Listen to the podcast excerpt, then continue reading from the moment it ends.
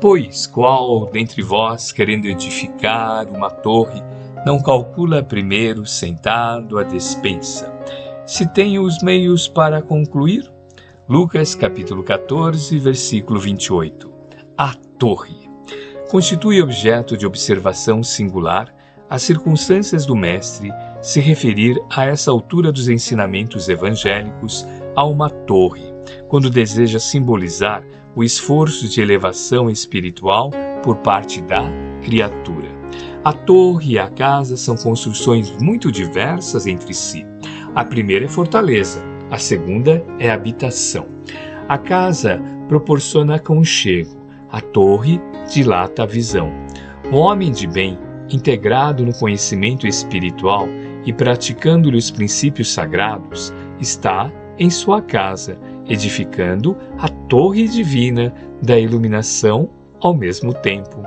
Em regra vulgar, porém, o que se observa no mundo é o número espontâneo de pessoas que nem cuidaram ainda da construção da casa interior e já falam calorosamente sobre a torre de que se acham tão distantes. Não é fácil o serviço profundo da elevação espiritual, nem é justo apenas pintar projetos sem intenção séria de edificação própria. É indispensável refletir nas contas, nos dias ásperos de trabalho, de autodisciplina. Para atingir o sublime desiderato, o homem precisará gastar o patrimônio das velhas arbitrariedades e só realizará esses gastos com um desprendimento sincero da vaidade humana e com excelente disposição para o trabalho da elevação de si mesmo, a fim de chegar ao término dignamente. Queres construir uma torre de luz divina?